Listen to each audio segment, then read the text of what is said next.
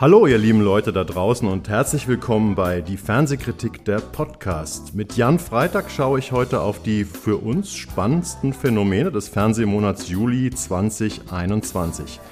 Da darf natürlich nicht fehlen der Rückblick auf das dominierende TV-Ereignis der letzten Wochen, die Euro 2020. Der Rest ist dann aber ziemlich fußballfrei. Wir sprechen über die dänische Serie Wenn die Stille einkehrt auf Arte, für mich eine der großen Überraschungen im bisherigen Serienjahr.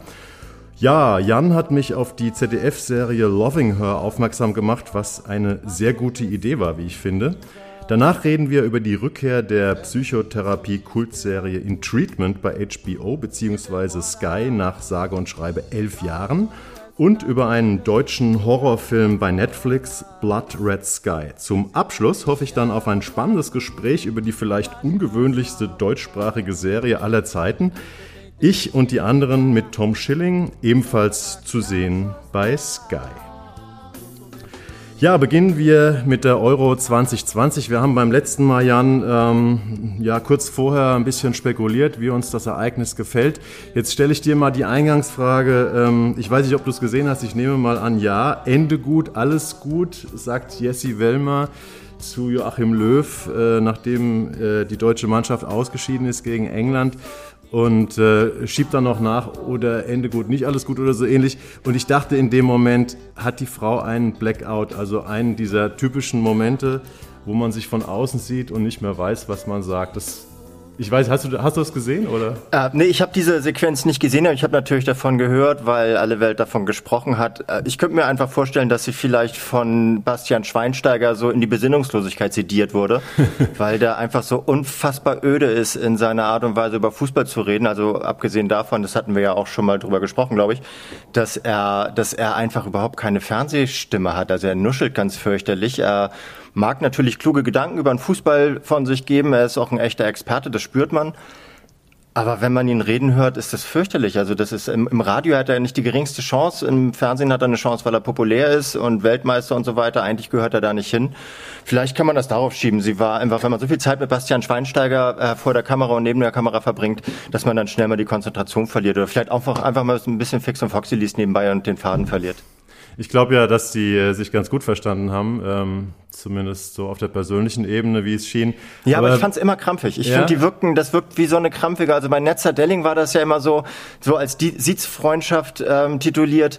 Äh, da hat man genau gemerkt, was die voneinander hatten und was sie voneinander dachten. Bei denen habe ich überhaupt keine Ahnung, wie die zueinander ja. stehen. Die wirken gleichzeitig zu locker und zu verkrampft und ich mag die überhaupt nicht angucken.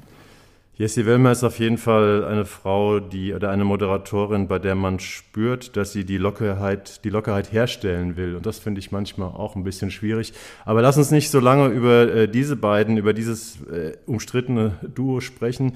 Ähm, ich fand eigentlich, dass die Expertenrunden ähm, bei ARD und ZDF, ähm, Magenta TV habe ich nicht gesehen, ähm, eigentlich sehr gelungen waren diesmal. Fand ich auch. Ähm, waren ja viele jüngere Spieler und Spielerinnen in der Runde und ich finde, ähm, da haben viele einen guten Eindruck hinterlassen und auch ähm, die Co-Kommentatoren, also Thomas Preuch im, im ARD und ähm, Sandro Wagner im ZDF fand ich eigentlich sehr gelungen. Also es hat, hat wirklich zur Verbesserung des, äh, ja, des Fußballerlebnisses beigetragen. Sandro ich. Wagner hat mich auch voll, über, voll, voll überrascht. So, ich hatte den ja. vorher gar nicht in Erinnerung. Ich gucke aber, glaube ich, jetzt auch nicht so viel internationalen Fußball, um, weil ich einfach Fan von Mannschaften bin, die da oben nichts zu suchen haben.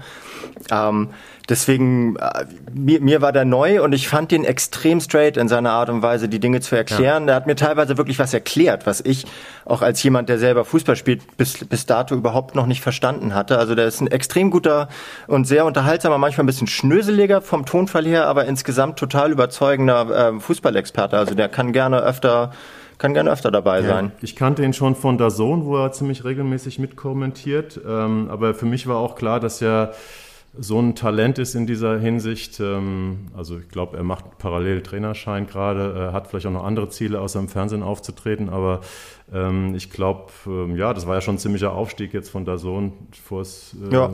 zweistellige Millionenpublikum bei ARD und ZDF. Aber ja, genau richtig ausgesucht und Thomas Bräuch, der da noch ein bisschen mehr in diese äh, fachkundige Ecke geht, also der versucht nicht so sehr zu unterhalten. Also bei, bei Sandro Wagner, finde ich, schwingt dieser Unterhaltungsaspekt.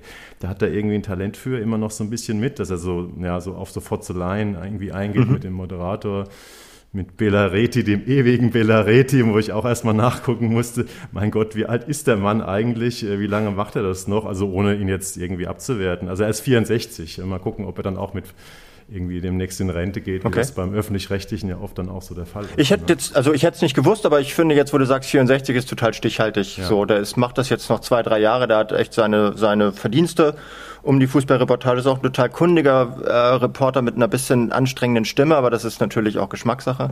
Wen ich wirklich toll fand, waren Claudia Neumann und Ariane Hingst. Ah ja, habe ich ähm, nicht gesehen, das Spiele. Auch, auch um nochmal, also ich habe noch nie so wenig Fußball eines internationalen Turniers gesehen wie diesmal, was verschiedene Gründe hatte. Also eben auch mit dieser, mit dieser ganzen Konstellation einer völlig verantwortungslosen EM, die völlig verantwortungslos organisiert wurde und dann auch noch diese Regenbogenkause hatte, ähm, dass, dass die UEFA äh, Diversity heuchelt, aber bei jeder Gelegenheit den, den Autokraten in die Hände spielt, die genau diese äh, Diversität ja. verhindern wollen. Aber was ja letztendlich dazu führte, dass das Thema so groß wurde, wie es ansonsten nie geworden wäre, wenn, genau. wenn das Münchner Stadion in den Regenbogenfarben genau, toller Einwand, gestrahlt ja. Äh, wäre. Ne? Ja, ging, nach, ging ein bisschen ja. nach hinten los, der Schuss.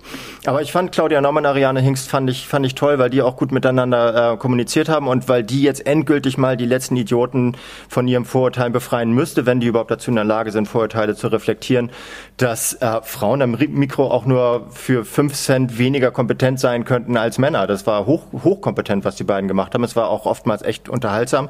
Und Claudia Neumann ist so straight in ihrer Art und Weise, Fußballspiele zu kommentieren. Ich würde die jederzeit tauschen gegen äh, fünf Belaretis. Ja, und ähm, also ich fand auch eigentlich, dass diese Kombination, dass man diese alten Stimmen hatte, ne? also äh, im Prinzip ist es ja bei ARD und ZDF wie immer gewesen. Es kommentieren dieselben Kommentatoren seit Jahrzehnten, hat man den Eindruck. Äh, hier Tom Bartels, Gerd, Gott, Gerd Gottlob, Florian Nass, der Tour de, die extrem kundige Tour de France-Stimme, plötzlich beim großen Fußball, fand ich mal ganz gut. Aber ist natürlich auch jemand, der schon lange, lange dabei ist. Ähm, aber dass sie praktisch diese, äh, Belareti im ZDF, dass sie praktisch diese ja, äh, sehr, sehr etablierten öffentlich-rechtlichen Kommentatorenstimmen eben durch diese, durch diese Co-Kommentatoren Bräuch und, und äh, Sandro Wagner und Ariane Hingst und so ergänzt haben. Das fand ich eigentlich war ein ganz gutes Konzept. Aber noch interessanter fand ich eigentlich, dass die Runden, die Expertenrunden sehr, sehr locker waren. Und ja. da haben sie, die haben sie wirklich klasse besetzt. Und ich muss sagen, mein, mein persönlicher Favorit, ich hatte ihn eben schon bei der letzten WM war er, glaube ich, dabei. Ähm, hat er mich sehr überrascht, war wirklich Christoph Kramer. Das ist wirklich auch ein Ausnahmetalent, was Analyse und aber auch Bildschirmpräsenz und Lockerheit ähm, und trotzdem ja im Anspruch vor dem Bildschirm ja. betrifft. Ne? Ich habe davon relativ wenig äh, mitbekommen, weil ich fast alle Spiele, die ich geschaut habe, vor meiner Kneipe gesehen habe, in die man noch nicht reingehen durfte. Da wurde sehr was, was sehr Nettes aufgebaut. Und ähm, da war es dann immer so, dass wenn die Spiele oder die Halbzeiten vorbei waren, äh, wurde auch der Ton ausgeschaltet. Das heißt, ich konnte mhm. mir diese ganzen Experten und Expertinnen immer nur angucken sahen aber sehr gut aus. Also insbesondere ja. Kevin Prince Boateng ist eine Augenweide, kann ich mir auch einfach mal so am Bildschirm anschauen, das reicht. so. Der musste dann, glaube ich, irgendwann ähm, den Abflug machen, weil bei Hertha BSC äh, das Training begann. Ich glaube, also. Christoph Kramer, glaube ich, auch, äh, dass da irgendwie keine Diskussionen aufkommen, hey, hier ist Training und du, du kommentierst immer noch äh, im, im, im TV. Ne? Aber also ja, auch die, die ARD-Runde ähm, war, war klasse irgendwie. Ähm, und äh, mit ja, äh, Per Mertesacker, Christoph Kramer, ZDF, Peter Hyballa, bisschen hysterisch, aber auch ein sehr fachkundiger ähm, Analyst. Ähm, also das war schon irgendwie eine gute Runde. Hast du die eigentlich alle im Kopf, die Namen, oder liest nee, du die ab? ich habe hier mir so ein paar aufgeschrieben und ähm, genau, und jetzt sehe ich auch Stefan Kunz, Almut Schuld. Almut Schuld fand ich, hat das auch super gemacht im, im ARD, wo du gerade über, über die Frauen sprachst. am Mikrofon. Also sie hat wahrscheinlich auch mit ihrer großen Natürlichkeit und Lockerheit und trotzdem wirklich sehr, sehr fachkundig ähm, da auch eine sehr, sehr gute Note reingeholt. Also was diese Runden, ich weiß nicht, ob es die Band gebraucht hätte im ARD, die immer gespielt hat, aber es war zumindest auch mal eine ganz nette Idee. Ja, sollen sie machen, finde ich nicht schlimm. Also, ja, so Late Night. Ja, war immer ein bisschen abgewürgt, glaube Ja. ich, was ich mitbekommen habe, dass die so in die Moderation reingespielt haben und dann, dann ist War das so schwer zu mischen, glaube ich. schwer ja. zu mischen. Aber ist okay, finde ich, also finde ich okay. Machen andere Formate auch, warum sollen die das Mhm. nicht da auch machen? Und es ist halt auch einfach ein, eine Möglichkeit, andere Publika äh, so ein bisschen zu triggern. Das finde ich okay. Hast du dieses ähm, Nachtformat mit Sedlacek und Weißenherz mal nee, gesehen? habe ich tatsächlich nicht, also Ich habe nee, gar nicht. zwei, drei Ausgaben gesehen. Es war halt wieder so dieser Versuch, äh, einen Fußball-Talk äh, mit ein bisschen Comedy zu verbinden. Ich fand's, es war jetzt keine Katastrophe. Sie wurden auch etwas besser, aber es war jetzt auch kein Format, was, äh, was denkwürdig war. Ähm, aber genau eine Sache, ich habe jetzt noch mal eine Sache gesehen, die fand, hat gestern Abend und vorgestern Abend, die fand ich relativ erschütternd. Und zwar gibt es in der ARD Mediathek, das vielleicht als Abschluss zu unserem Euro 2020-Blog, ähm, Joachim Löw, die Story. Eine vierteilige Dokumentation, ähm, A30 Minuten von Bernd Schmelzer, ähm, altgedienter ARD-Nationalmannschaftsexperte. Also zwei Stunden die Geschichte von Yogi Löw. Und ich habe gedacht, mit ein bisschen Abstand ähm, nach dem Ausscheiden ist es wirklich mal interessant, weil der Typ ja eigentlich ja in seiner in seinem erratisch sein und ähm, ja eigentlich ganz interessant ist, finde ich mal, wenn man diese äh, diese Langsamkeit und diese alemannische Sprache und diese Besonderheiten, die man halt kennt von ihm, mal weglässt, glaube ich eigentlich, dass, dass der Typ schon was hergibt, auch wegen, wegen des Mysteriums, was ihm ja so ein bisschen umgibt, weil er ja sehr wenig sagt und wenn er sagt, sind es oft so Stanzen. Aber diese, diese Dokumentation, die ist wirklich ganz schwach. ich wirklich Ich dachte, jetzt sagen. kommt so, oh, jetzt habe ich ihn endlich Nee, verstanden. nee, ich habe da wirklich gedacht, ey, zwei Stunden eine Dokumentation über Yogi Löw, ähm, also vier Teile im ARD, die besteht praktisch nur aus den Turnieren, aus äh, Szenen, Spielszenen äh, und Toren, die nochmal in der Dokumentation selbst noch zwei oder dreimal wiederholt werden.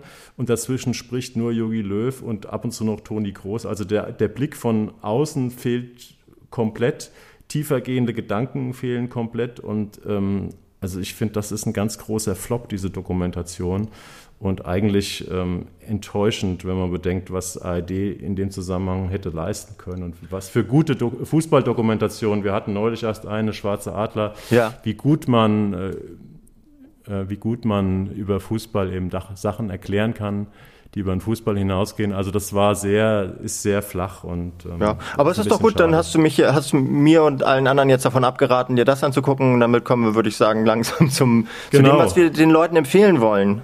Genau, und das hat jetzt, der Rest hat hier relativ wenig mit Fußball zu tun.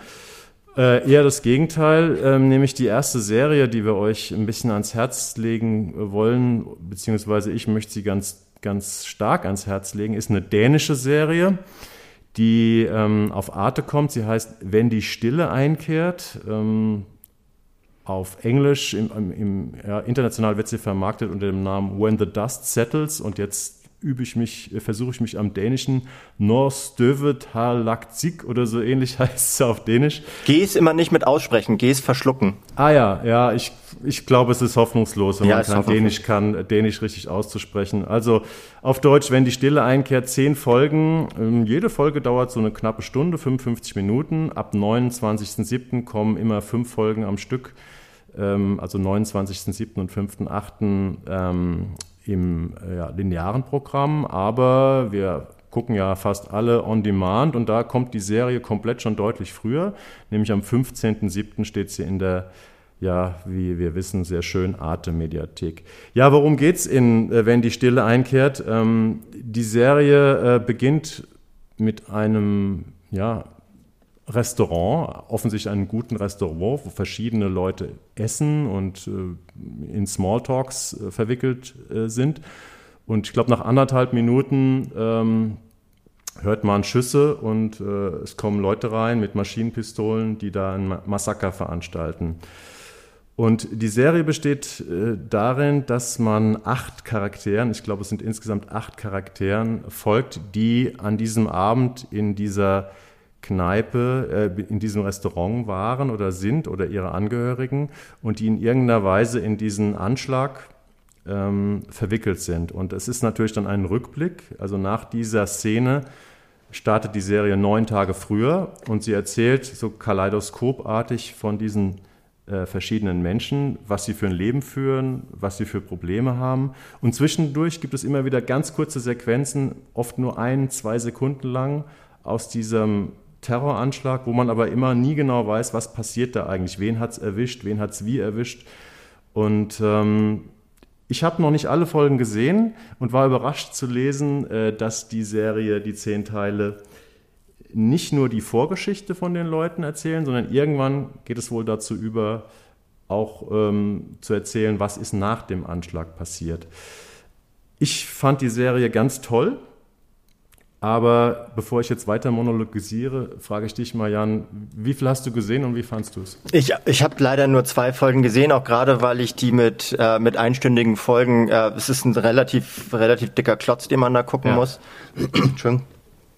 Ähm, ich weiß auch noch nicht ganz genau, ob ich mehr gucken äh, werde davon. Und das hat aber nichts mit der Qualität zu tun, sondern einfach, weil zehn Stunden Fernsehen äh, so in den Sommer hineinzuschieben, ist manchmal nicht so einfach. Da muss man schon echt Muße mitbringen. Das ist vielleicht was, was ich mir dann eher aufspare für, äh, für den Herbst, wenn es das dann noch gibt.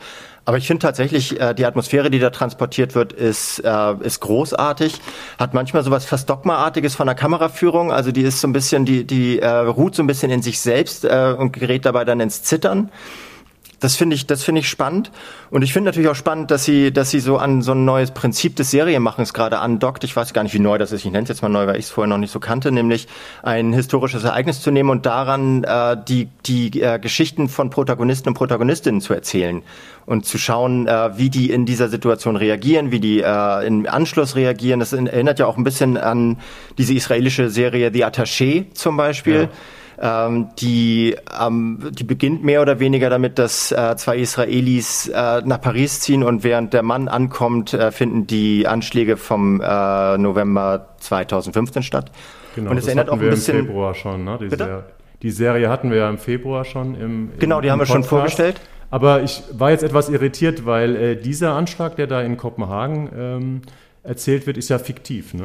Der ist fiktiv, genau. Aber es ist ja trotzdem, äh, trotzdem die Assoziationskette, die bei den meisten Leuten, die es gucken, anspringt, ist natürlich äh, Bataclan und, äh, und die, die Cafés, die damals attackiert worden sind. Also bei mir war es so. Ja. Und ich vermute mal, dass es anderen auch so geht. Und das, die zweite Serie, wo ich dann äh, noch so eine Assoziation hatte, ist äh, in Therapie. Mhm. Da reden wir ja nachher über die Fortsetzung sozusagen des, des Urmodells. Ähm, die spielte auch, ja. die spielte halt auch 2015 im Anschluss an, äh, an die Anschläge in Paris. Und wie gehen die Leute Leute damit um? Und hier ist es ein bisschen so, dass gezeigt wird, wie der Druck aufgebaut wird bei den Menschen, ähm, in, äh, während, während die Serie zusteuert auf dieses Ereignis, nämlich diesen, diesen Terroranschlag, nehme ich mal an. Und die anderen beiden Serien war dann eher so die, die Frage des Druckabbaus. Da geht es ja darum, wie die Leute es verarbeitet haben, ähm, was da passiert ist und wie sie danach damit umgehen.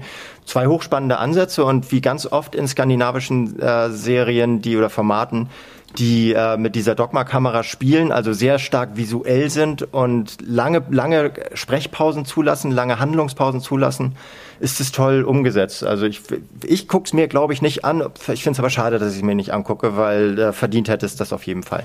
Also ähm, du hast schon recht, äh, zehn Stunden oder knapp zehn Stunden ist natürlich ein ziemliches Brett.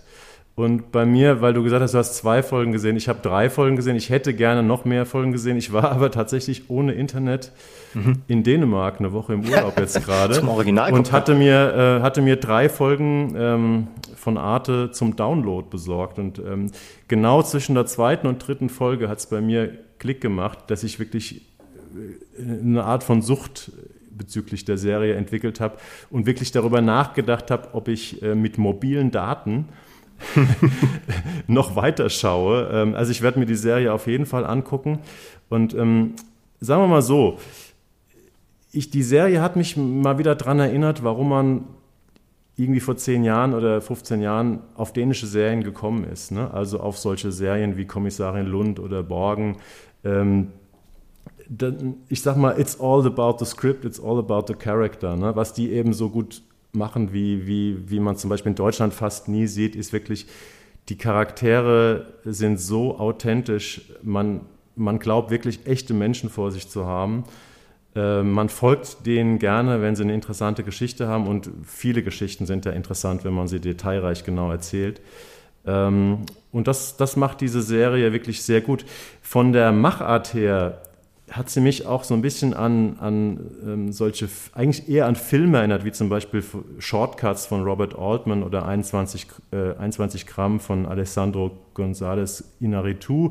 Also solche, ja, so eine Verknüpfung von menschlichen Schicksalen, ne? weil wer, wer, im Laufe der Handlung erfährt man eben auch immer mehr, wie verschiedene Leute dieses Ensembles, diese acht Leute, die da porträtiert werden, miteinander zusammenhängen, dass sie irgendwas miteinander zu tun haben. Und ähm, das, äh, das ist auch irgendwie interessant. Ja, und dabei natürlich auch wieder unheimlich viel gesellschaftspolitisches äh, Zeug äh, verhandeln. Also es geht natürlich extrem äh, auch um das Thema Migration, ja. Fremdheit, ähm, auch so dieses, dieses skandinavische äh, Element der, der Abschottung, wo man ja immer denkt, oh, die Skandinavier sind so wahnsinnig liberal und offen, so nee, nix da, die sind, die schotten sich schon seit Jahrzehnten so krass ab, dass da praktisch keine Leute ins Land kommen.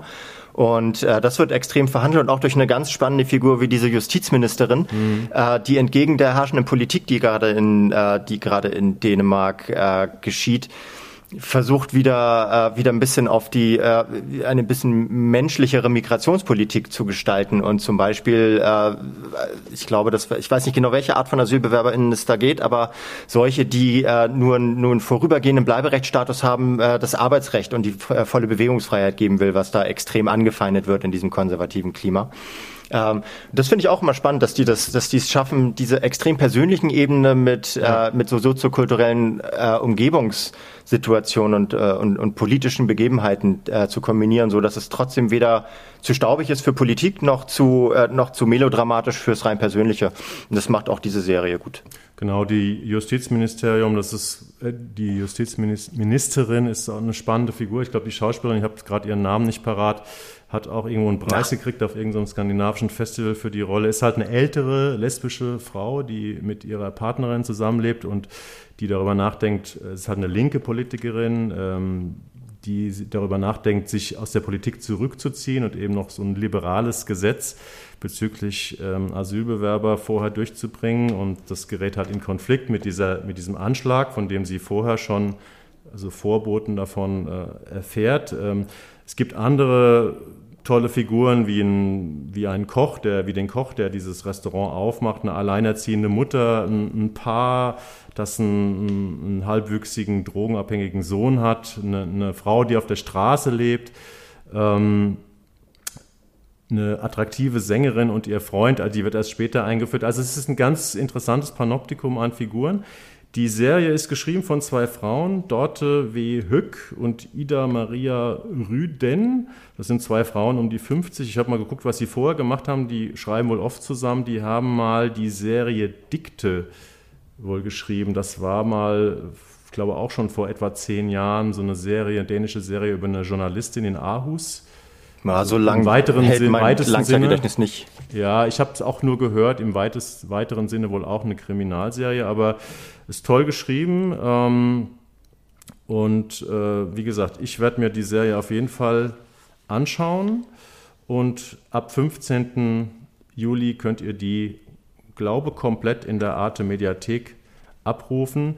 Es ist eine Dramaserie, es ist keine Thriller-Serie. Die, die Serie hat ein, also sie ist spannend wie eine Thriller-Serie, aber es geht um diese Leute, um ihre Beziehungen und nicht um Terror. Es gibt keine Ermittler. Es geht, glaube ich, nicht um Aufdeckung. Ah ja, stimmt. Das, war, das ist jetzt, wo du sagst, fällt mir ja. das auf. Da wird ja gar nicht ermittelt. genau. Und auch das ist extrem angenehm. Ja. Ne? Also das ist für mich zusammen vielleicht mit Mayor of Easttown, ähm, was ich jetzt auch noch zu Ende geguckt habe vor meinem Urlaub, ähm, vielleicht sind es meine beiden Lieblingsserien bis jetzt im Jahr 2021. Das heißt also, Loving Her hat es bisher noch nicht in deine Best-of-Liste geschafft. Loving Her, unser nächstes Thema, ähm, finde ich, ähm, hat mir auch sehr gut gefallen, war ein Tipp von dir. Ähm, aber ich weiß nicht, ob ich eine Serie, die eine Gesamtspielzeit von 60 bis 66 Minuten überhaupt als Serie bezeichnen soll. Aber am besten du erzählst mal ein bisschen was darüber. Ja, kann ja dann, noch was kommen. Ist, dann können wir ist, drüber sprechen. Ja, die ist ausbaufähig. Also die Geschichte ist, ist relativ schnell erzählt. Also vorweg, die Serie läuft bereits. Ähm, die ist gestartet am 1. zuerst in der ZDF-Mediathek und dann am 3. Äh, bei ZDF Neo sechs Teile verdient den Namen äh, Serie im Grunde genommen nicht, weil die, das sind eher so, so 10 bis 15-minütige Snippets. Das sind sie mit 10 bis 12 Minuten, glaube ich. 12 sogar nur, okay. Mhm. Äh, ist halt so, weil das ein bisschen fürs Netz gemacht ist, hat man das in, äh, in diese kleinen Tranchen geschnitten, hätte man als Film machen können, hat man nicht gemacht, finde ich völlig okay. Die Geschichte ist, dass es eine, äh, eine junge, sehr schöne Berlinerin namens Hanna, gespielt von Benafshe Hurmasti. Die du natürlich kanntest vorher, oder? Die kannte ich nicht, nein. Nee, ich kannte nee. sie auch nicht. Nee, eine... also ich kannte, äh, ich, ich kannte äh, eine, äh, Lena Klenke heißt sie, ja. glaube ich, die ihre, ihre Freundin spielt, die kannte ich, ansonsten kannte ich die anderen auch nicht. Äh, das beginnt damit, dass sie äh, in, in Berlin auf ihre Ex, nämlich diese Franzi, Lena Klenke trifft und äh, zu dem Zeitpunkt gerade so ein, so ein Leben in Scherben vor sich hat. Ihre WG hat sich gerade aufgelöst, ihr Job funktioniert nicht, sie ist solo, also Single und fühlt sich damit schrecklich unwohl und ist gerade kurz davor, wieder zurück nach Bielefeld zu ziehen, was wahrscheinlich jetzt, Entschuldigung an alle Leute aus Bielefeld, die Höchststrafe ist für jemanden, der es nach Berlin geschafft hat. Und von diesem Moment an äh, wird, wird so ihre Geschichte der, äh, der einzelnen Beziehungen in den letzten Monaten äh, pro Folge mit einer Frau an ihrer Seite geschildert, also insgesamt sechs äh, Folgen.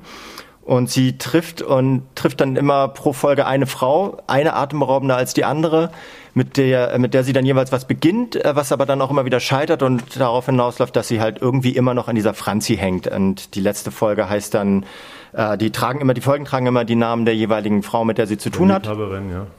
Und die letzte heißt dann Hannah, das heißt, da geht es um sie selbst und da versucht sie sich dann darüber klar zu werden, was sie wirklich will.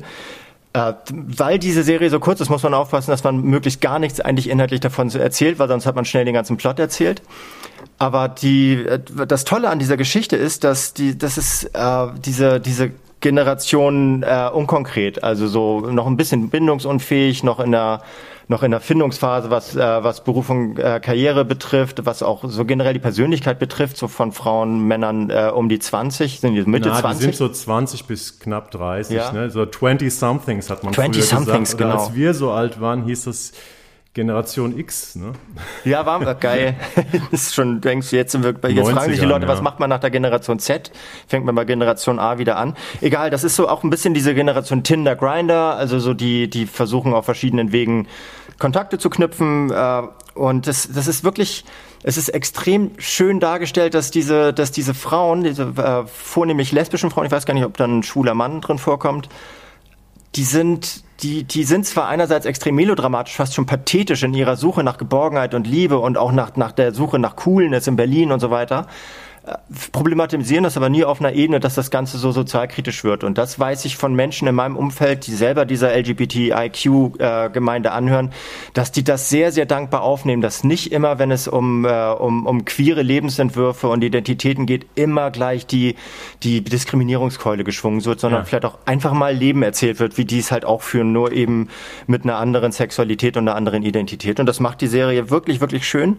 Auch dank der äh, Regisseurin und äh, Autorin Autorin Leonie Krippendorf, die äh, darin, wo ich das, wie ich das verstanden habe, auch ein bisschen autobiografisch ihre eigene Geschichte erzählt. Also ich glaube, das kann sein, dass das die, ähm, dass das die Regisseurin ist. Die hatte ich mir nämlich nicht notiert, aber die Autorin, ähm, die hat einen anderen Namen. Die hat einen anderen Namen. Die haben das zu zweit genau. geschrieben. Ja, Den Namen habe ich mir jetzt auch nicht, auch nicht äh, Melch, gemerkt. Melchior mit Nachnamen, genau. Ja, kann sein. Die ähm, haben das ähm, zusammen geschrieben äh, und äh, Leonie Krippendorf hat es gefilmt. Mhm.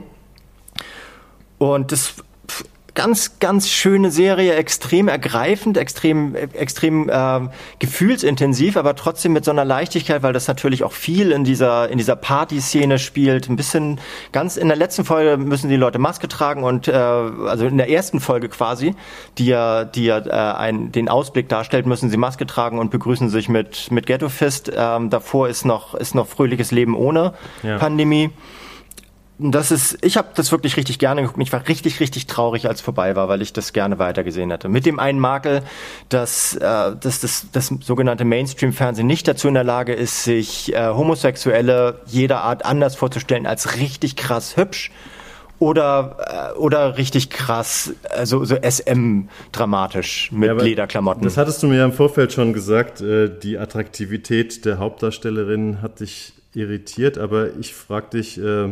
Ich meine, wir, wir sind im Film, ja, wir sind im Film und Fernsehen. Ähm, da sind nun mal vorwiegend attraktive Menschen vor der Kamera, deswegen gucken sich die Leute das an. Klar gibt es auch bestimmte Genres oder man oder Filme, äh, wo man das, wo einem das mal positiv auffällt, dass die Leute so normal aussehen. Aber ich denke mal, ein Format, wo, wo es wie hier auch um Schönheit und Ästhetik geht, da ist ja auch sehr viel Musik drin, da sind sehr schön gefilmte erotische Szenen drin, ähm, die ich eigentlich auch sehr geschmackvoll finde. Ähm, und wenn dann die Menschen, die diese Erotik praktizieren, auch schön sind, dann trägt das erstmal dazu bei, dass man die Serie anschaut.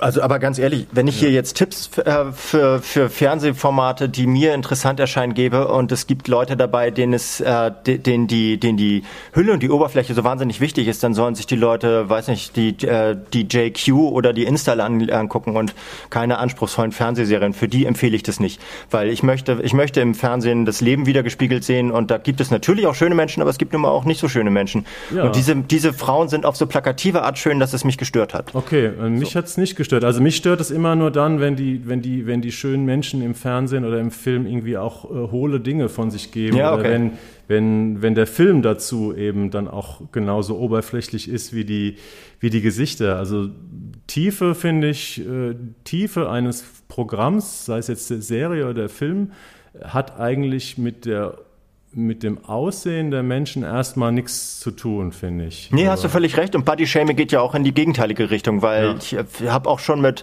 Schauspieler und SchauspielerInnen äh, gesprochen, die meinten, äh, ihnen tun schöne, schöne äh, Kollegen und Kolleginnen manchmal ein bisschen leid, weil die auch immer nur schöne Rollen angeboten bekommen und ja. die wirklich tiefgründigen kriegen dann die Leute, die nicht den gängigen Schönheitsidealen entsprechen.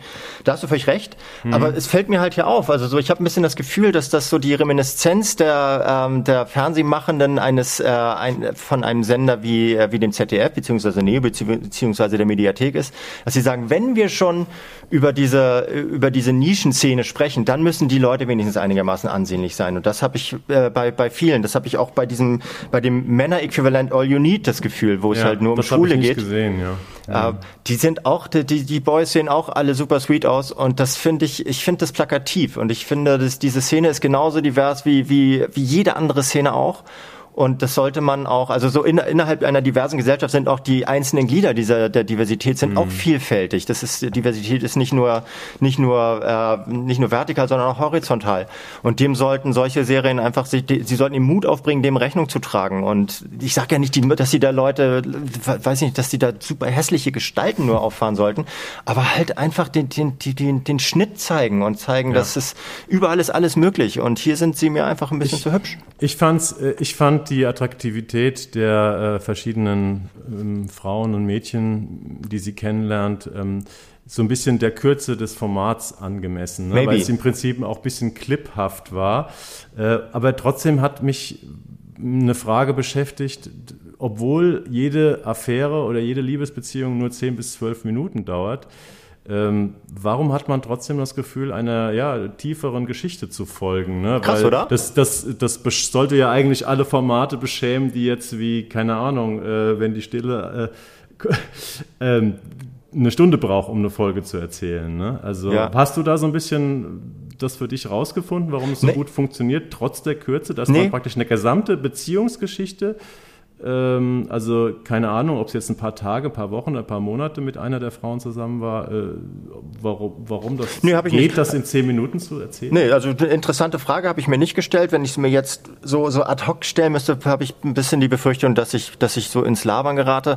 Aber es ist einfach, sie haben es auf den Punkt gebracht. Also sie ja. haben, sie, sie haben einfach die, äh, so, so die, die, das, das Verpaarungsbedürfnis äh, Mittelalter Großstädterinnen in Berlin haben sie mit, mit wenigen Dialogen auf den Punkt gebracht. Und das ist ja auch nicht immer, das ist ja nicht, das ist ja nicht ständig Grimme-preiswürdig, was sie da machen. Ne? Ja. Ist, also sie, sie hetzen da tatsächlich auch manchmal ein bisschen durch und manchmal gibt's auch einen oberflächlichen Spruch und so.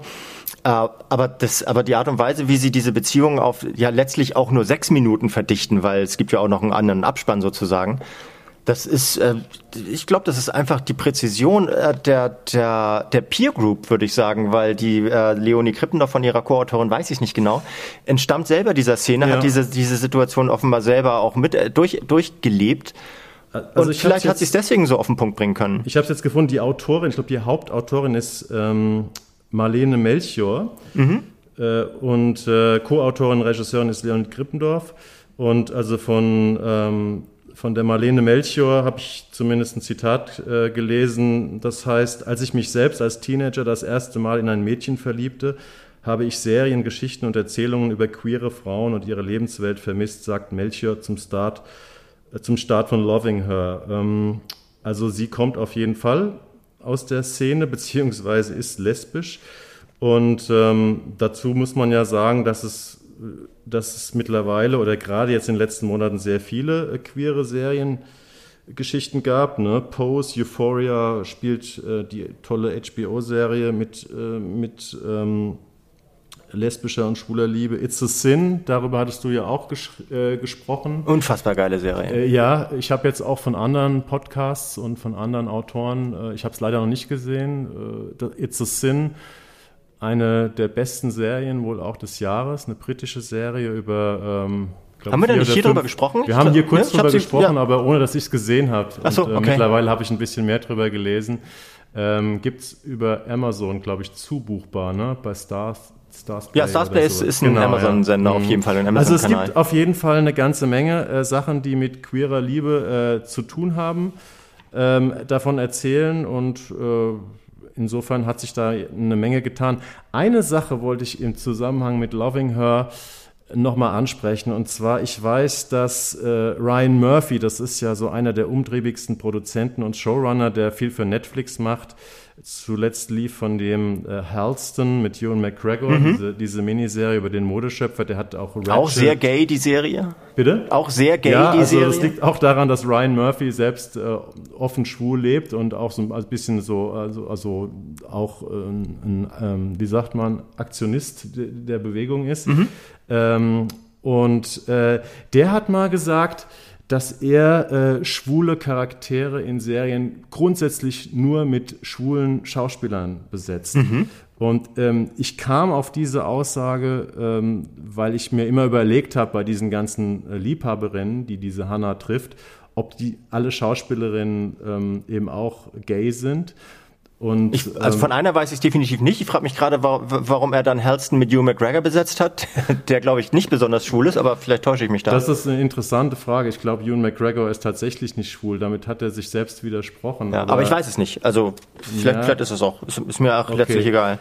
Aber, aber vielleicht ist es auch nur generell, dass es seine generelle Einstellung ist, wenn es irgendwie geht, versucht er äh, schwule äh, Rollen mit schwulen Darstellern zu besetzen. Ja, Klar, bei Stars muss man mal eine Ausnahme machen, wenn man einen großen Star kriegt ja. für eine Hauptrolle. Nee, bei mir ist das zu identitätspolitisch. Ich finde, ja. ein, gut, ein, guter Schauspieler, eine gute Schauspielerin, die können alles spielen. Mhm. So, und deswegen, äh, also klar, klar bringen die ein anderes Gefühl mit rein in diese Serie, in diese, in diesen Charakter, aber äh, wenn, wenn jemand sein, sein oder ihr Handwerk gut versteht, dann hoffe ich doch sehr, dass die sich in solche Situationen noch reinversetzen ja. können. Und ich fände es, ich, ich finde es fatal, wenn man sagt, bestimmte äh, jede, jede menschliche Ausprägung kann immer nur von Menschen gespielt werden, die diese äh, menschliche Ausprägung ebenfalls tragen. Nur das, das grenzt Mütter alles oder sowas. Ja, ja. Hm. das grenzt mir, das grenzt mir auch das, das künstlerische Element des Schauspielens zu sehr ein. Da bin ja. ich kein Fan von. Wenn er das als Regisseur macht äh, und das ist sein Prinzip, ist voll, ganz allein seine Sache und wenn die äh, Ergebnisse überzeugen, soll er das machen. Aber äh, ich, für mich spielt es keine Rolle. Ich weiß noch, ich weiß noch, wie ich glaube, es ist auch Six Feet Under ist auch eine deiner Lieblingsserien. Ne? Hast du, ja, glaube ich, mal gesagt. All time. Äh, bei mir ist es genauso. Ich weiß noch, wie,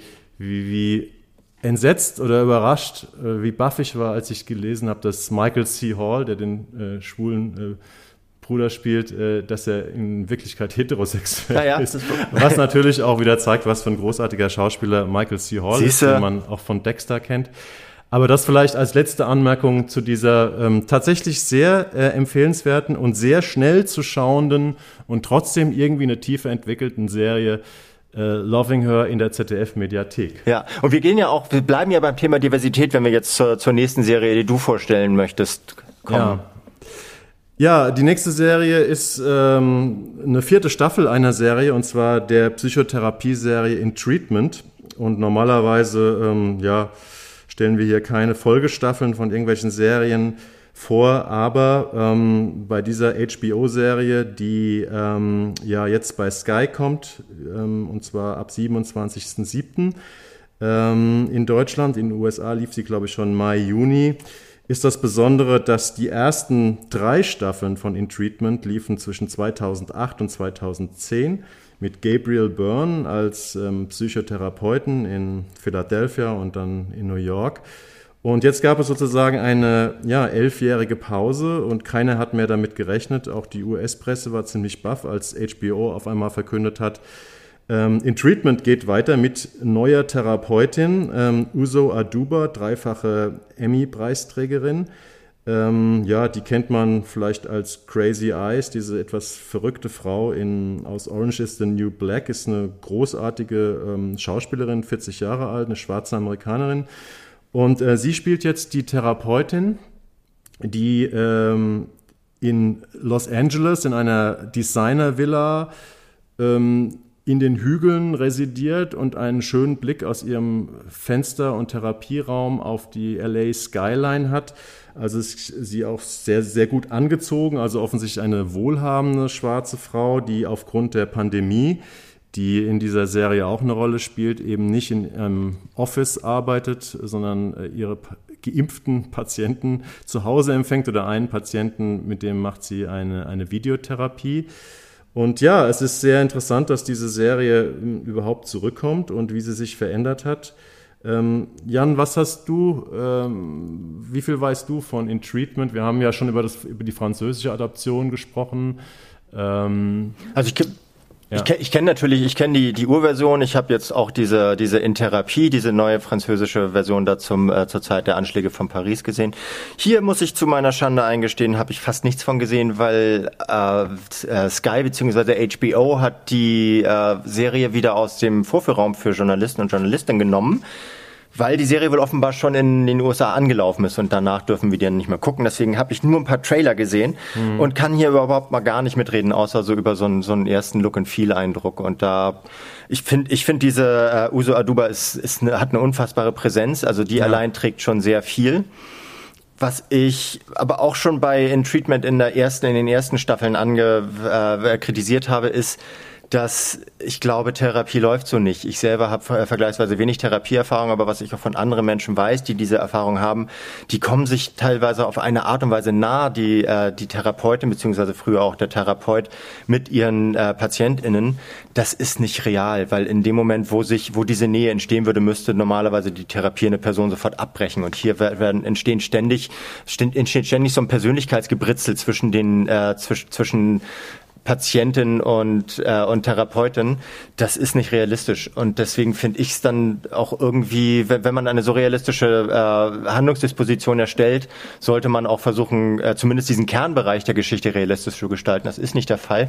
Und deswegen hat mich aber auch ein Treatment damals schon nicht so irre interessiert. Mhm. Im Vergleich zu, zu äh, in Therapie jetzt hat mich sehr mehr interessiert, weil da diese politische Komponente reingespielt hat. Aber lange Rede, kurzer Sinn, ich habe zu wenig gesehen, um mich inhaltlich darüber zu äußern. Ja. Es macht einen guten, guten bildlichen wirklichen Eindruck. Ähm, die Stille, die da transportiert wird, ist wichtig für dieses Format. Und ähm, der, auch dieser Corona-Aspekt ist gut, ist gut transportiert. Da hatten wir ja auch unlängst diese Frage, wie, wann wird das Fernsehen, wann werden Serien diesem Faktor äh, endlich mal ausreichend gerecht. Hier äh, es, spielt es eine Kernrolle dass Distanz zwischen den äh, Leuten besteht, die durch, durch das Coronavirus? Ja, ja und nein. Also es ist, okay. ähm, es sind ja drei Patienten diesmal, äh, ein bisschen weniger als sonst. Ähm, Anthony Ramos, ein sehr guter junger Schauspieler, den man vielleicht aus dem Musical Hamilton kennt, ähm, der in den USA ziemlich abgefeiert wird. Also in Treatment ist ja auch so ein, so ein Becken für, groß, äh, für, äh, für kommende große Schauspieler ah, ja. oder auch für große Schauspieler, die eine Weile weg waren, die dort wieder natürlich in, in Rollen, wo sie extrem viel zeigen können, weil es ja ein Kammerspiel ist. Ähm, die da, also wenn man so ein bisschen die US-Presse äh, studiert zu dem, zu dem Format, auch jetzt zu der, zu der Neuauflage, ähm, da wird gerne nochmal darauf hingewiesen, auf große Schauspielmomente aus verschiedenen Staffeln von verschiedenen Schauspielern. Und ähm, in dieser Staffel haben wir eben auch wieder ziemlich klasse Schauspieler. Dieser Anthony Ramos spielt eben einen jungen, ähm, ja, Puerto, äh, puerto-ricanischen ähm, ja, Lohnsklaven, der bei irgendwelchen Menschen auf ein behindertes Kind aufpasst ähm, und weil der irgendwie an krassen Schlafstörungen leidet, kriegt er von seinen, ähm, ja, von seinen Arbeitgebern die Therapie bezahlt. Dann darf, darf ich mal kurz zwischenfragen, wie, wie, ja. Äh, weil ich habe mich schon gefragt, wie schafft sie es denn eigentlich, sich äh, als Therapeutin so eine Monster Infinity Pool Villa äh, mit Blick auf LA zu leisten? Wäre wahrscheinlich nicht mit äh, mit Lohnsklaven, die sie, die sie da, die sie behandeln. Also normalerweise, wenn überhaupt, müsste sie ja Promi-Therapeutin sein. Nein, wie es wird, glaube ich, es wird so erklärt, dass ihr Vater, der auch gerade verstorben ist, was also auch ein die, die Therapeutin Therapeuten haben ja immer selbst auch irgendwie ein großes Paket zu tragen. Haben alle einen Knall, ja. Ähm, ihr Vater war wohl ein sehr prominenter Architekt, der mhm, ist gerade okay. verstorben. Und der hat wohl auch dieses Haus gebaut. Und Na, dann ansonsten ist sie aber halt eine alleinstehende, äh, kinderlose Frau um die 40. Ähm, was auch eine Rolle spielt, eben ihre persönliche Situation. Äh, wir haben noch zwei andere Fälle. Es gibt noch ähm, John Benjamin Hickey, den kennt man vielleicht aus The Big C, auch ein sehr guter, übrigens schwuler Schauspieler, äh, aber nicht in der Rolle. Der spielt so einen Menschen, äh, der muss seine Therapie auch nicht selbst bezahlen, dem zahlt, glaube ich, der Staat die Therapie. Das ist jemand, der so, so, ein, so ein Big Player war im Digitalbusiness und der irgendwie wegen Betrug im Knast sitzt und da irgendwie durch Gewaltausbrüche, obwohl es so ein kultivierter, weißer, mittelalter Mann ist, auffällig geworden ist. Also den versucht sie zu ergründen.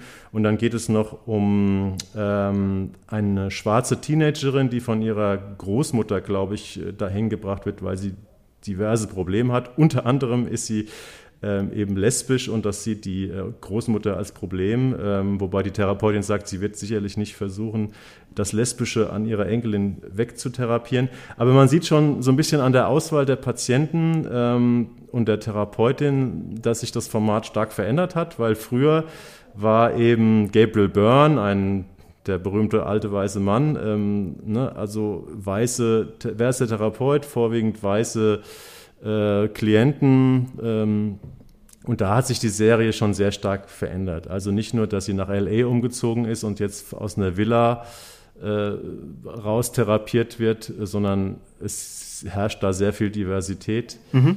Ähm, mir ist es manchmal fast ein bisschen zu äh, bewusst neu und divers und äh, also nicht, weil mich das stört, sondern weil ich es manchmal ein bisschen plakativ finde. Ich habe mir ein paar Folgen angesehen und mein erster Eindruck ist, dass es immer noch schlau geschrieben und immer noch gut gespielt, tolle Schauspieler, aber ähm, so ein bisschen das Geheimnis, äh, weil diese Serie lebt sehr stark vom Geheimnis der Charaktere, die man entdeckt und der Geheimnisse, die sie haben.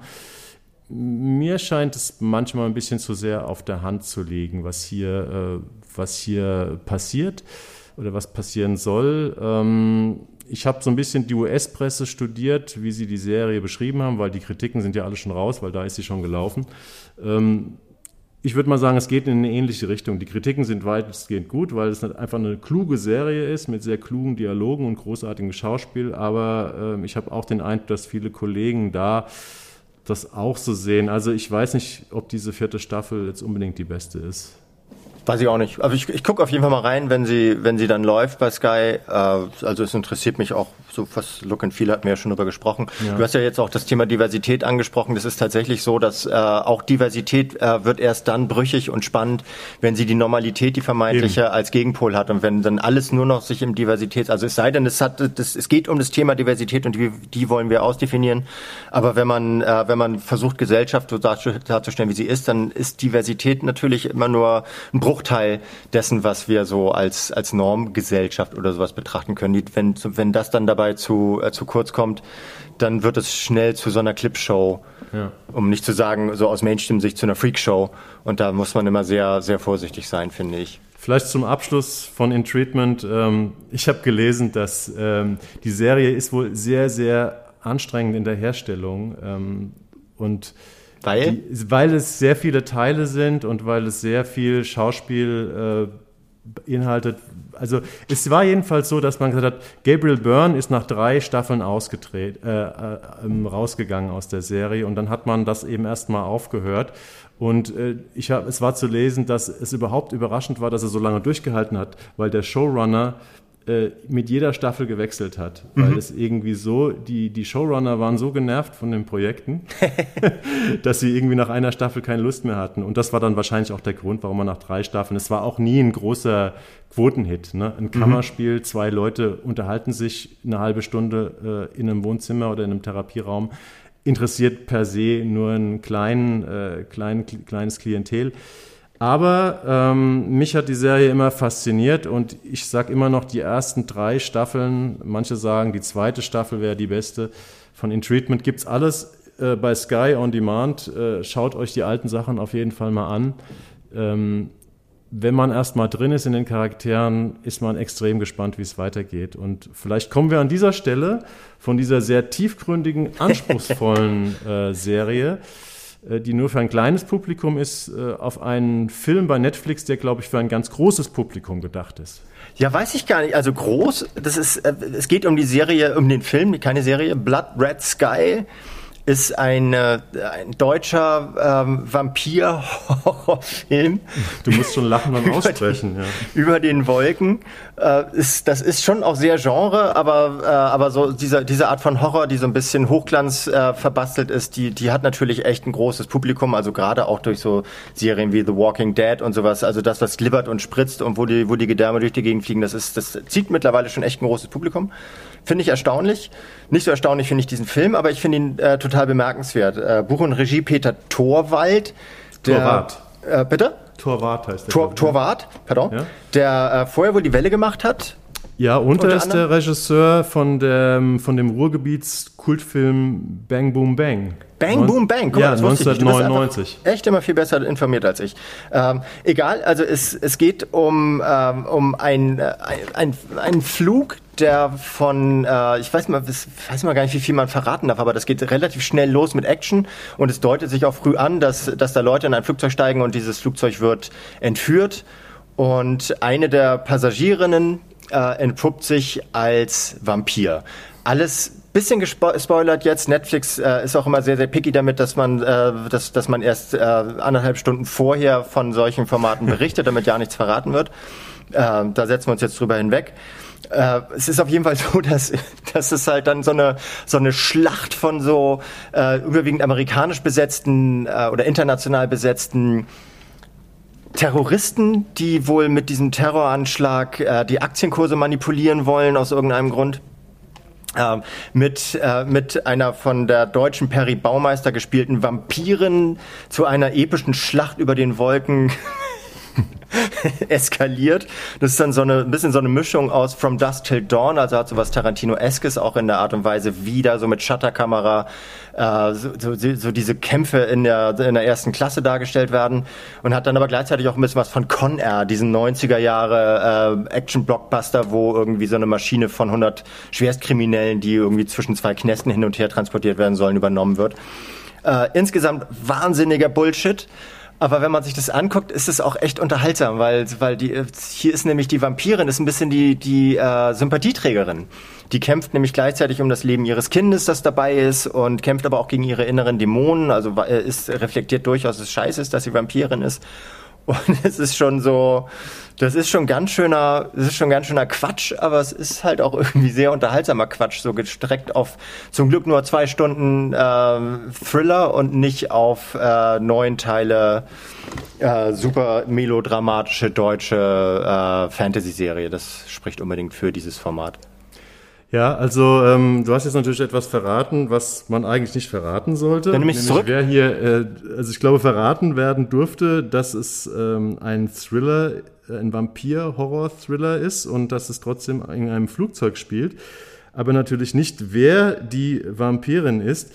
Ähm, gut, jetzt haben wir es verraten. Ähm, es ist auf jeden Fall, Blood Red Sky ist kein Vampirfilm für die romantische Dracula-Fraktion nee. oder gar für diese Teenager- für die Fans von so Teenager-Vampir-Serien oder Filmen, die ja letztendlich die im Vampirismus ja immer so die Gefahren des Verliebtseins und der Hingabe äh, thematisieren. Also die, die Vampire, die gehen hier ziemlich drastisch zu Werk. Ich sag mal, die Übergänge zum Zombie-Genre sind äh, in diesem Film eher fließend. Ähm, ja, ich habe mich, ich fand es auch ein bisschen also ich fand es auch interessant, diesen Film mal zu besprechen, weil es eben ein deutscher Film ist. Und äh, man fragt sich dann aber letztendlich beim Anschauen hier, was, was ist daran überhaupt deutsch, außer die Schauspielerin Perry Baumeister, die ich eigentlich ganz gerne mag, die kennt man vielleicht von, von der Serie Skylines oder von Neun Tage Wach, also eine, eine recht charismatische Schauspielerin, ich glaube 35 ist sie mittlerweile, die dann diese Mutter spielt. Und ähm, ja, fandst du, dass, der, dass das, das Blood Red Sky in irgendeiner Weise anders war, weil es deutsch war? Nö, war es nicht. Es wird auch viel Englisch geredet. Ja. Tatsächlich. Und ich, also in der Version, wie ich es jetzt gesehen habe, auch ähm, untertitelt, nicht synchronisiert. Ist, also ich habe das ja. bei, bei Netflix da jetzt in diesem Showroom versucht, da so mit, mit Original, also zwischen den, ja, die Terroristen den reden Englisch. Die reden Englisch. Ja. Äh, und das ist, äh, also das spricht unbedingt dafür, dass sie das nicht übersetzen. Auch so diese, so, so in der, im, im Tower auf dem Flughafen und so weiter. Das wird da nicht, die reden, wie sie reden. Das finde ich gut. Nee, ist nicht besonders deutsch. Ich weiß auch auch, also es ist halt von, von Deutsch, es ist eine internationale Co-Produktion, es sind einige ähm, wohl relativ bekannte Actionstars aus den USA, aus ja. Schweden und sowas dabei.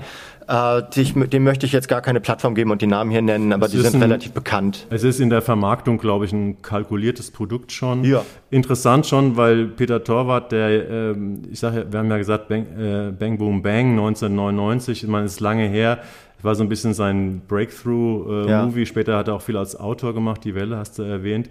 Aber äh, ähm, der kam ja mal aus so einer Ecke großer Authentizität, ne? also äh, das Ruhrgebiet eben erlebbar, fühlbar machen. Und das ist jetzt schon, mein gut, 20 äh, Jahre später darf man auch mal was ganz anderes machen. Ja, vor allem darf man die Sau rauslassen, so, ja. ne, wenn er, wenn, wenn er dafür das Budget und den, den Cast und die Produktion bekommt, ähm, hier halt echt mal so, äh, halt eben echt einen drauf zu machen, sowas. Warum nicht? So, es findet sein Publikum, es tut niemandem weh, es hat den Tiefgang einer, einer Styroporplatte, aber es ist halt, es ist halt echt, äh, es ist, es ist hochwertig gemacht, so, also auch von der Kameraführung, es hat ja auch was Kammerspielartiges, weil ja. es im Flugzeug spielt. Ähm, finde ich gut, finde ich okay. Also ist nicht, mich hat es jetzt nicht so vom Hocker gerissen, aber ich wette, das findet sein Publikum. Das findet sein Publikum und ich glaube, einer der größten Stars des Films ist ähm, Marc Collier, das ist äh, ein Oscar-Preisträger. Hui. Der hat nämlich die, der, der, das Make-up und die Special Effects, die Masken gemacht. Ach so. Äh, Marc Collier ist äh, ganz berühmter Mensch, der hat ähm, zum Beispiel äh, äh Grand Budapest Hotel, diverse Ach. Harry Potter Filme ausgestattet, äh, die Eiserne Lady. Ähm, das ist, der hat die Maske von Lord Voldemort gemacht in, den Harry Potter Filmen. Ähm, er hat die Zombie-Armee in World War Z und die Brandnarben von Niki Lauda in Rush, alles für den Sieg kreiert. Ja. Und er hat eben die Meryl Streep-Maske als Margaret Thatcher in die Eiserne Lady. Ich glaube, das war sein, wenn mich nicht alles täuscht, sein Oscar. Okay, der kann also ja der, alles. Der Mensch ist wahrscheinlich mit der größte Star, äh, weil die, die Vampire, die Zombie-Vampire in diesem Film, die sich wirklich bis aufs Blut, wie man so schön sagt, bis auf die Knochen bekriegen. Äh, die sehen schon ganz ordentlich aus. Ist okay. Fans des Genres äh, werden da irgendwie. Ja, ist okay. Alexander Scheer äh, macht auch mit, spielt, ein, spielt so ein Psycho-Flugzeugentführer. Oh ja, das ist, so. würde ich als Overacting bezeichnen. Würde ich ja, ja. Also wir, wir, Eigentlich gemessen daran, was wir, gleich, was wir gleich für eine Perle des, äh, des, des deutschsprachigen Fernsehens empfehlen, ist das halt einfach Eye Candy für Leute, die, äh, die unter Eye Candy auch ein bisschen Glibber verstehen. Genau. Ähm, also ich, ich finde, man muss es, ich finde es völlig okay, dass wir das mit in die Liste aufnehmen, weil es halt auch einfach das, das Spektrum des, äh, des, des Fernsehens und des Streaming-Fernsehens aufschreibt. Was es halt ist das Gegenteil von den Treatments, sagen wir mal so. Ist ne? das Gegenteil von den Treatments. ist aber auch das, äh, na, es ist nicht das Gegenteil von Ich und die anderen. Es ist, äh, es ist absolut unvergleichbar. Wir haben ähm, übrigens, glaube ich, noch nicht gesagt, dass es äh, das äh, Blood Red Sky am 23. Juli ähm, bei Netflix. Ja, das wollte ich auch verschweigen, so, weil sonst kriegen genau. wir, also äh, Netflix ist jetzt sowieso schon sauer auf uns, dass wir so wahnsinnig viel äh, verraten haben und deswegen wollte ich eigentlich auch Netflix gar nicht sagen. Ja, aber gut, dann komm doch mal zu unserem letzten Thema heute. Ja, weiß ich gar nicht, wer sollte, wer, wer will ich und die anderen vorstellen von David Schalko? Ja, ich Gut, wir hatten gesagt, ich mache das und dann ver versuche ich mich kurz zu halten. Wir können also wie, wie Tick, Trick und Track immer abwechselnde Worte genau. benutzen oder so.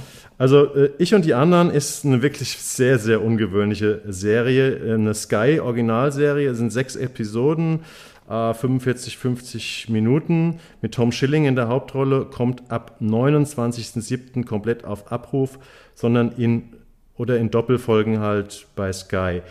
Worum geht's? Oberflächlich hört sich das erzählt, hört sich das erstmal gar nicht so krass an. Äh, es wird die Geschichte von Tristan, das ist Tom Schilling, erzählt, der in einer ja, großen Wiener Werbeagentur arbeitet, hat da anscheinend einen ganz guten Job. Seine Freundin, gespielt von Katharina Schüttler, die er offenbar noch nicht lange kennt, ist schon ziemlich schwanger und erwartet ein Kind von ihm.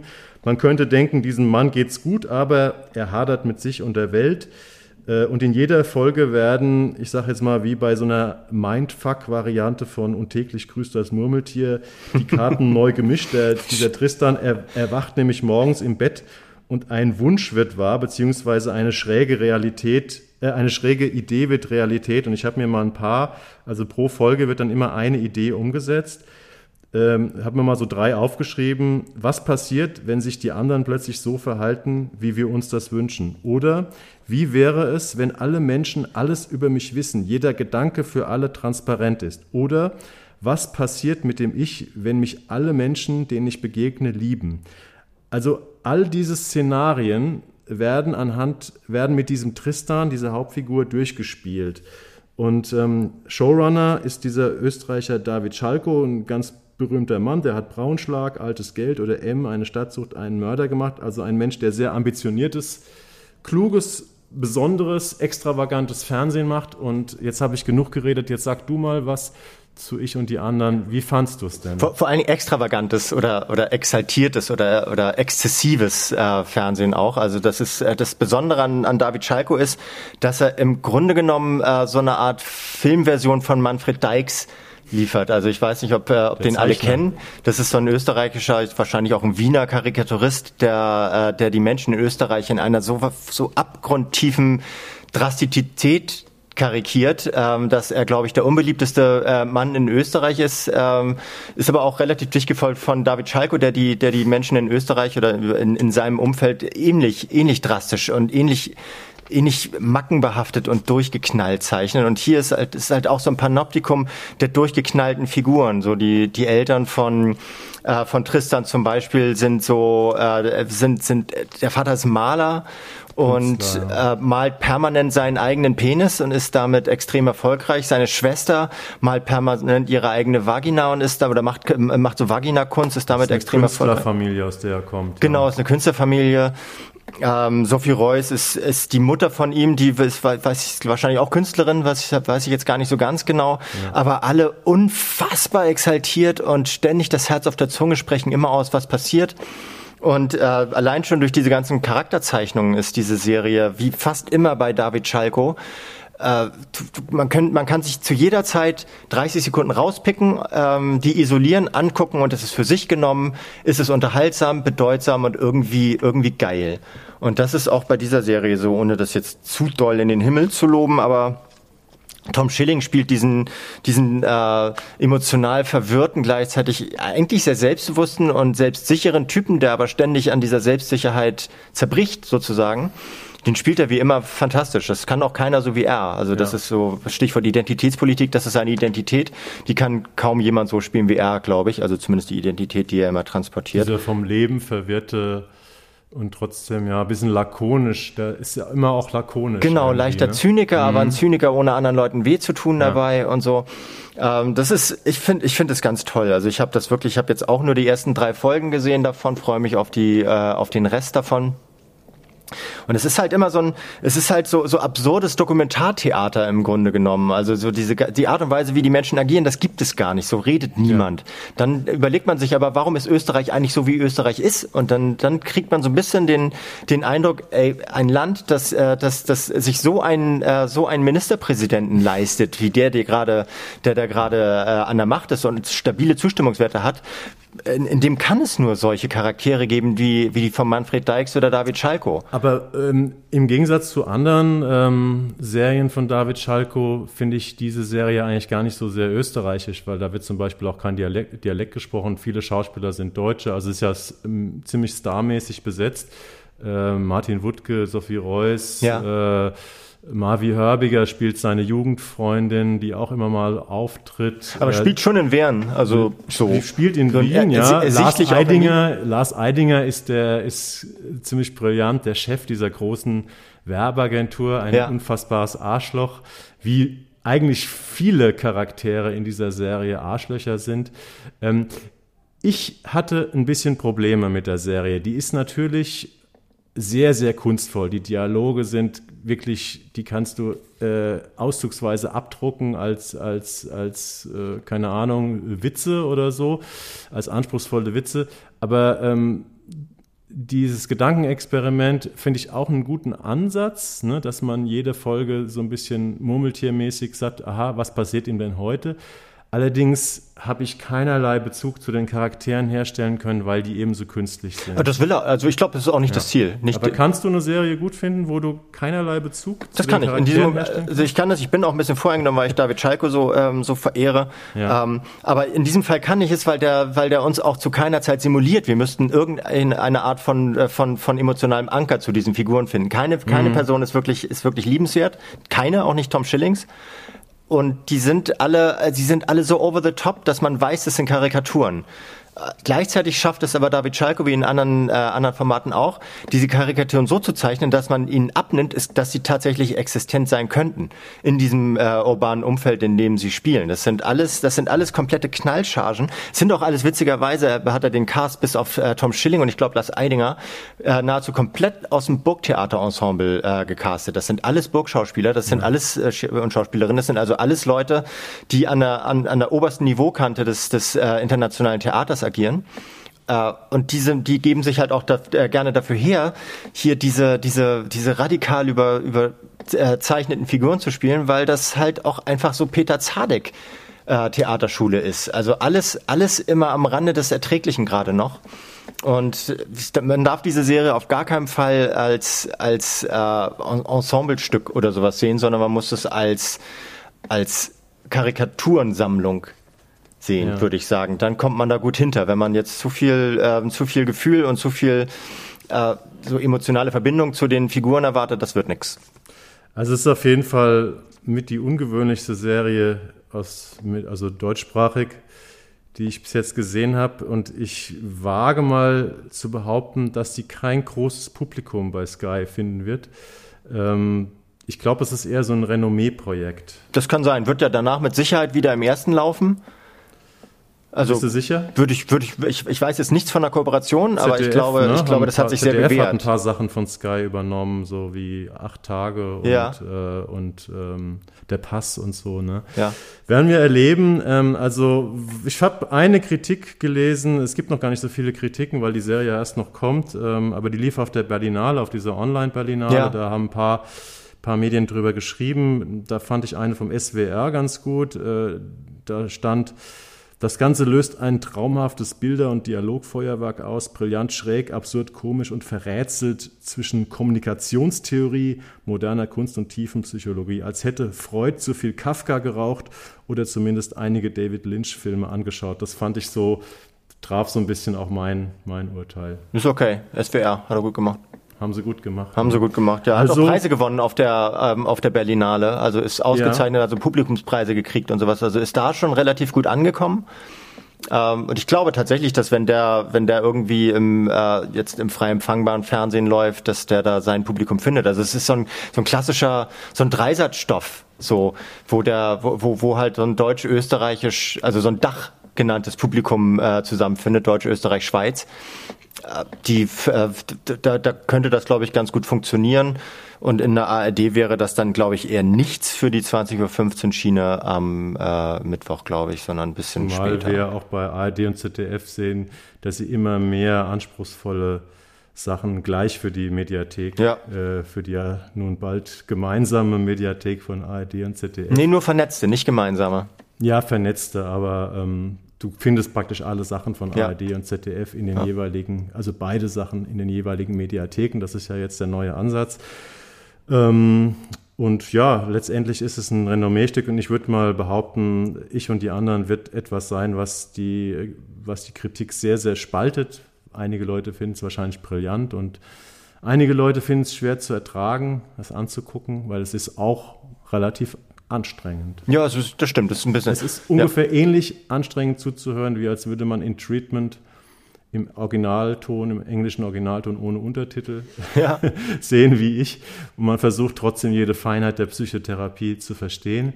Ähm, hier muss man sich, obwohl Deutsch gesprochen wird, ziemlich anstrengen, um jede, jeden Witz, jeden Sachverhalt, jede, ja, jede jeden Gedanken, der da konstruiert wird, jeden weirden Gedanken mitzukriegen. Ja, aber ich finde es auch mutig, und das macht Schalke immer äh, oder gerne, äh, Sendungen ohne SympathieträgerInnen zu machen. Das, äh, das hier gibt's auch keine. Also Tom Schilling ist so ein bisschen, man, man leidet mit ihm ein wenig. Äh, aber das ist dann eben auch eben Mitleid und Mitleid will ja niemand eigentlich bekommen. Deswegen äh, es ist es ist, es ist eine Figur, es ist eine eine Serie ohne die Möglichkeit, sich mit irgendjemandem zu committen und das finde ich, das das ist mutig und das hält er durch und äh, trotzdem trägt diese Serie bis zum Ende und ist unterhaltsam. Also das von daher es hat, es hat eine Chance verdient, von allen einmal zumindest mal so angetestet zu werden. Ja, ich würde auch sagen, man muss es ausprobieren, ob es was für einen ist. Und ich denke mal, nach einer Folge weiß man mehr. Und ja, ähm, falls du nichts mehr über ich und die anderen sagen willst, nee. können wir festhalten, dass äh, das Sommerloch, was es ja früher gab, also früher hätten wir wahrscheinlich die Sendung im Juli ausfallen lassen, weil im Juli einfach nichts Neues kommt. Aber durch die ganzen Streaming-Dienste und durch die, äh, ja, durch die Produktion von solchen kleinen, ambitionierten Nischenprojekten für die Mediatheken gibt es auch inter sehr interessante Starts im Sommer jetzt mittlerweile. Ja, ja. gut so. Prima, vielen Dank, Jan. Hat Spaß gemacht. Ja, wieder. ich sag danke. Ähm, wir hören uns dann im August wieder, dann vielleicht auch mit ein paar wieder mehr fetten Schiffen. Äh, wobei wir ja hier nicht nach Größe und Kleinheit der Programme gehen, sondern nach Interessantheit. Mir geht es nur um Größe. okay. Du bist du ein bisschen wie der Vater von ähm, Tom Schilling in der Serie. Oder? Ja, genau. gut, dann vielen Dank fürs Zuhören. Macht's gut, habt einen schönen Sommer und bis zum August. Ja, schöne Ciao. Ferien. Die Fernsehkritik, der Podcast. Cheguei em casa, estava rolando um blue na vitrola. Você deitada no sofá, adormeceu, que linda. A César se cansou de esperar por mim, que demora. Mas sabe como é cidade grande, a gente nunca faz a hora. Trânsito engarrafado, a marginal estava